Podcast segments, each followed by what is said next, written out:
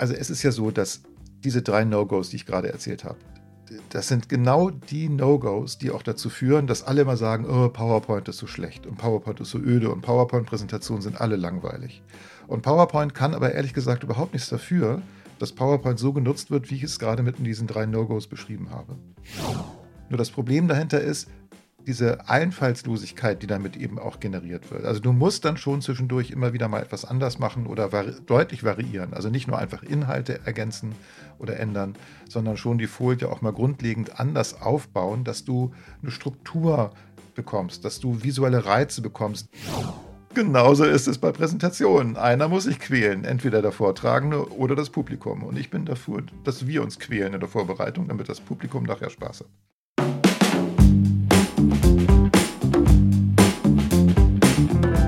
Exzellent präsentieren. Präsentiere alles außergewöhnlich. Hey, hallo Petzel. Hallo Anna. Du, ich wollte heute mal was anderes machen. Also sonst sprechen wir ja meist gemeinsam über ein bestimmtes Thema. Und heute würde ich gerne drei konkrete Dinge von dir wissen. Ist es okay? Ja. Okay.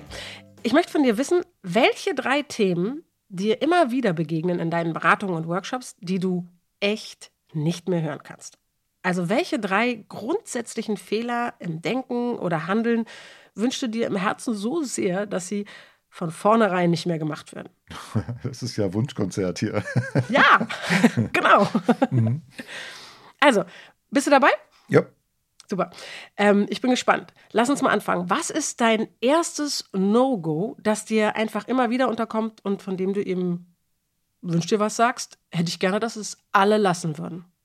Ja, ganz klar. Also das erste No-Go, was mir jetzt einfällt, ist, dass in PowerPoint immer wieder die Folien einfach kopiert werden. Also die Leute gestalten eine Folie und dann kopieren sie die und variieren die dann, um die zweite Folie zu machen. Und dann wird die wieder kopiert und variieren das, um die dritte Folie zu machen. So, das ist, das ist auch vollkommen normal. Ich meine, ne, das ist wie Textverarbeitung, das ist halt das Programm, du kannst eben schnell Inhalte generieren. Nun ist das aber deshalb ein No-Go, weil jetzt zwei Dinge passieren an der Stelle. Erstens, die Folien sehen immer gleich aus. Klar, sie haben andere Inhalte, aber eigentlich sehen sie immer gleich aus. Und dann ist es manchmal so, wenn du bei der ersten Folie vielleicht irgendwo einen Fehler hattest, also die Überschrift falsch formatiert oder irgendwie was anders hast, als es eigentlich sein sollte, dann kopierst du diesen Fehler immer mit. Und dann hast du plötzlich ganz viele Folien, die alle irgendwie. Richtig. Ja, genau. Und diese Dateien bekomme ich dann und ich fluche dann immer.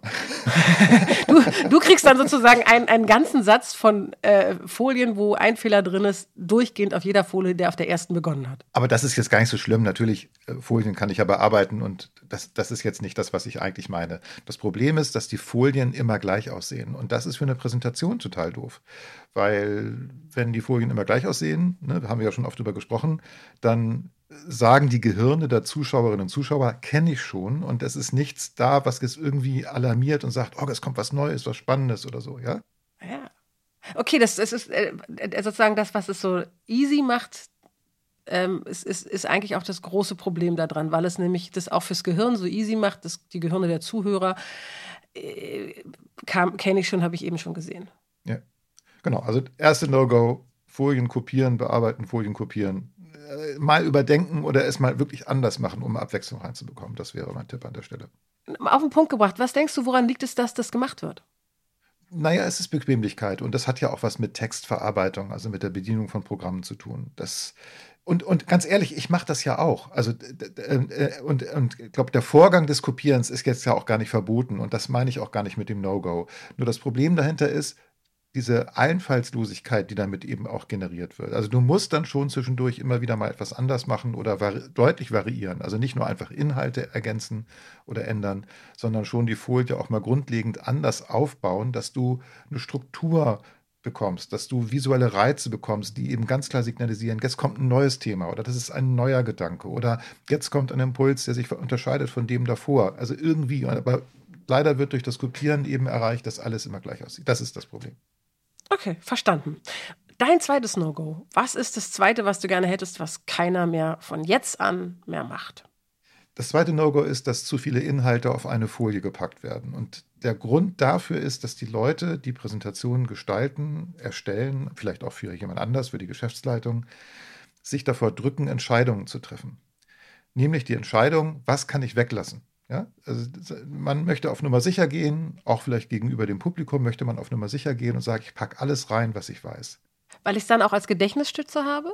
Hm, vielleicht später auch, aber erstmal, ich möchte, ich möchte, also ganz oft wird mir gesagt, ich, ich möchte nicht zu wenig haben. Hä? Ja, weil die Leute wollen nicht, dass sie plötzlich da ankommen mit so einer reduzierten Sparversion einer Folie und sie fürchten, dass dann kritisiert wird, der hat sich ja nicht vorbereitet, dieser Mensch. Hm, also das heißt, eine volle Folie signalisiert auch, ich bin sehr gut vorbereitet? Ja, und das ist aber ein Trugschluss. Eine, eine volle Folie ist erstmal für die Zuschauer überhaupt nicht zu dekodieren auf den ersten Blick. Also du hast, wirst da voll gedonnert mit irgendwelchen Inhalten und musst jetzt selbst rausfinden, was ist denn wichtig. Oder du fängst eben an, schon auf der Folie herumzusuchen. Ah, guck mal, da ist noch ein Absatz oder da ist noch ein Bild oder ah, guck mal, da ist auch noch ein Logo. Und kannst da nicht mehr zuhören, meinst du? Natürlich, dann bist du, äh, bist du verloren. Also du, du, oder, oder du bist in einem ganz anderen Modus, als das eigentlich sein sollte in einem Vortrag. In einem Vortrag hat ja eigentlich der, der vortragende Mensch die Kontrolle und steuert, was wann wie kommt. Und was wann wie im, Kom im Kopf der Zuhörer und Zuschauer kommt. Genau, aber in dem Moment, wo du eben so eine voll gedonnerte Folie präsentierst, dann hast du eigentlich die Inszenierung abgegeben. Mhm. Ja, jedenfalls die in den Köpfen, ja, genau. So, und, und das kann vielleicht auch damit zusammenhängen, dass man früher halt Folien voll gestopft hat, weil Overhead-Folien oder das Ausbelichten von Dias so teuer war. Ich meine, die jungen Leute kennen das ja gar nicht mehr, aber früher war das tatsächlich so, dass solche Overhead-Folien, die mit PowerPoint gemacht wurden, teuer waren. Und da hat man eben viele Inhalte auf eine Folie gepackt. Was hilft dagegen? Mit welchem Trick kann ich das verhindern? Naja, ähm, also da gibt es mehrere Tricks. Das eine ist ja auch das, was ich oft sage, schalt erstmal PowerPoint aus oder lass, schalt es gar nicht erst ein und mach dir vielleicht mit so kleinen Haftnotizen, mit kleinen Zetteln, mach dir klar, was willst du wann sagen. Und diese kleinen Zettel sorgen schon mal dafür, dass du da jetzt nicht Romane draufschreiben kannst und dass du dich wirklich fokussierst auf das der Inhalt, das ist die Idee, das ist der Gedanke, das ist der Impuls. Und dann machst du aus diesen kleinen Zetteln einzelne Folien, die eben auch nicht immer kopiert werden, wie bei No-Go 1, sondern die du eben individuell gestaltest. Das eine mit einem großen plakativen Wort, mit einem Schlagwort, das andere mit einem plakativen Bild oder das andere vielleicht lässt du die Folie weg und erzählst eine Geschichte dazu. Also, dass du äh, Szenen hast, die jetzt die verschiedenen Inhalte transportieren. Und dann hast du die Kontrolle. Dann sagst du eben, genau an der Stelle das. Pitzel, ganz kurz die Kontrolle über was? Was, was hast du da für eine Kontrolle? Die Kontrolle, wann die Inhalte in die Köpfe der Zuschauer kommen. In dem Moment, wo ich eine vollgestopfte Folie zeige, suchen sich die Leute die Inhalte selbst raus. In ihrer Reihenfolge. Und übersehen auch die Inhalte, die sie übersehen wollen, ja. Ja, oder sie sind abgelenkt oder sie, oder, oder sie sagen, oh, das ist so viel, ich schalte ab. Das ist natürlich die größere Gefahr. Also No-Go 2, nicht die Folien äh, vollstopfen, bitte. Ja, okay. Okay, und was ist dein No-Go 3? Das ist ein bisschen verwandt mit No-Go 1 und No-Go 3, äh, No-Go 2. No-Go 3 ist, dass diese Folien als so eine Gliederungshilfe genommen werden. Und zwar meine ich damit folgendes. Es ist vollkommen in Ordnung, am Anfang ein paar mehr Folien in die PowerPoint-Datei reinzuschreiben, um sich darüber im Klaren zu werden, was will ich eigentlich alles sagen. Das ist wie die Materialsammlung. Und dann bleiben aber diese Folien drin. Und dann blätterst du im Grunde während der Präsentation da durch und erinnerst dich dann auch immer, ah, da wollte ich das sagen, da wollte ich das sagen. Und dann hast du so einen ähnlichen Effekt wie bei No-Go 1 und No-Go 2 kombiniert. Du zeigst gewisse Dinge, die eigentlich gar nicht nötig wären, die du auch einfach auf der Tonspur bringen könntest. Das heißt, du müsstest eigentlich bestimmte Folien, die dir geholfen haben, diesen Vortrag zu strukturieren und zu konzipieren, auch wieder rausnehmen, damit du dann eben auch frei sprechen kannst. Und ganz oft sehe ich jetzt aber, dass diese Folien, die eigentlich eher so eine, ja, also die, die entstanden sind im Verlaufe des kreativen Prozesses einer Gestaltung einer Präsentation, dass die drin bleiben und dann ist es einfach zu viel und du nimmst auch manchmal Pointen vorweg oder du baust eben keine Spannung auf, ja, und diese Gliederungshilfe ist toll fürs Planen der Präsentation, aber während der Präsentation kannst du viele von diesen Folien weglassen und machst es damit schon mal spannender und, und toll. Okay, und gibt es da auch einen Trick, wie ich verhindern kann, dass ich äh, äh, am Ende äh, nicht mitbekommen habe, dass da eine Folie eigentlich nur dafür da ist, damit ich weiß, was da jetzt käme und ich müsste das vielleicht gar nicht schriftlich machen? Ja, also wenn du es von vornherein analog gemacht hättest, also mit Zetteln, dann hättest du möglicherweise diese Gliederung, diese Gliederungsarbeit gar nicht in PowerPoint gemacht und dann ist die Gefahr, dass diese Folien dann verbleiben, geringer. Aber es ist natürlich auch immer so, dass du dich immer wieder fragen musst, was brauche ich denn tatsächlich? Oder was ist jetzt zielführend um die Geschichte oder die Botschaft, die ich jetzt gerade transportieren will? Was brauche ich dafür wirklich? Und dass man auch einfach sagt, brauche ich eine Folie? Im Zweifel nein. Was mache ich stattdessen?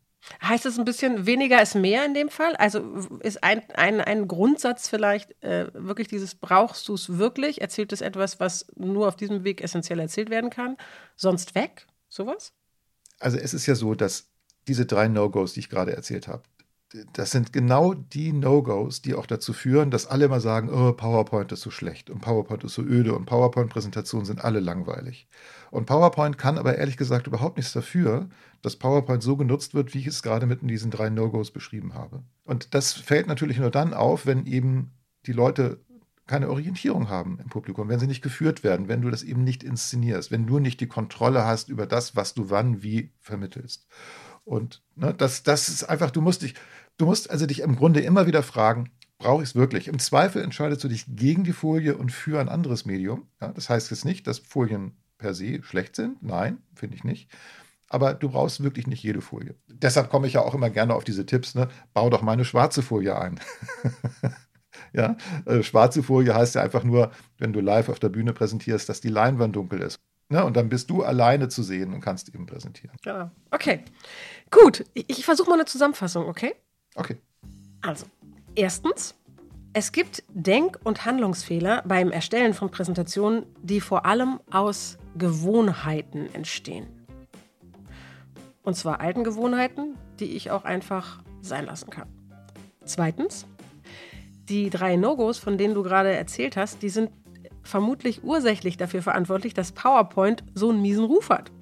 Aber PowerPoint kann gar nichts dafür, sondern diese alten Gewohnheiten. Drittens, exzellente Vorbereitung bedeutet, du musst dich entscheiden und vor allem weglassen. Wunderbar. Ja, Dankeschön. Genauso ist es. Es gibt nur einen kleinen Haken dabei. Äh, das, was du jetzt gerade auch am Schluss gesagt hast, du musst dich entscheiden und weglassen. Oder du musst an deinen Gewohnheiten arbeiten. Das ist leider Arbeit. Also das ist genau diese Arbeit, die man investieren sollte, wenn man sich auf eine Präsentation vorbereitet. Und das wird eben oft gescheut. Ja, es muss immer schnell, schnell gehen und dann hat man eben nicht die Zeit und Muße oder man macht sich eben nicht die Arbeit. Und dann kommt wieder dieses wunderbare Zitat von Wolf Schneider ins Spiel. Ne? Einer muss sich quälen, entweder der Autor oder die Leserin der Leser. genauso ist es bei Präsentationen. Einer muss sich quälen, entweder der Vortragende oder das Publikum. Und ich bin dafür, dass wir uns quälen in der Vorbereitung, damit das Publikum nachher Spaß hat. Wunderbar. Perfekt nochmal zusammengefasst, Petzel. Danke. Und äh, du da draußen, wie war das für dich? War das sinnvoll, zielführend? War das spannend, gut? Oder hast du andere Fragen, die wir mal für dich beantworten können? Dann schreib uns doch einfach über LinkedIn oder an info at exzellent-präsentieren.de.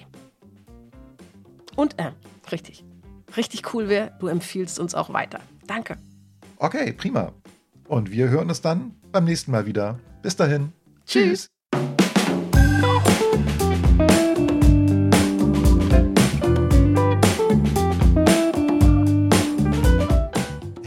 ja immer noch da. Das ist ja schön. Vermutlich willst auch du einen Unterschied machen mit deinen Präsentationen und Vorträgen. Denn für gewöhnlich können unsere Hörerinnen und Hörer ja kommunizieren, präsentieren. Und PowerPoint könnt ihr auch. Wenn du lieber außergewöhnlich sein möchtest, dann haben wir da was für dich. Schau doch mal auf unserer Webseite vorbei. Dort findest du Angebote, mit denen deine Präsentationen nicht mehr nur gut, sondern exzellent werden. Du kannst uns da kaufen. Bis gleich.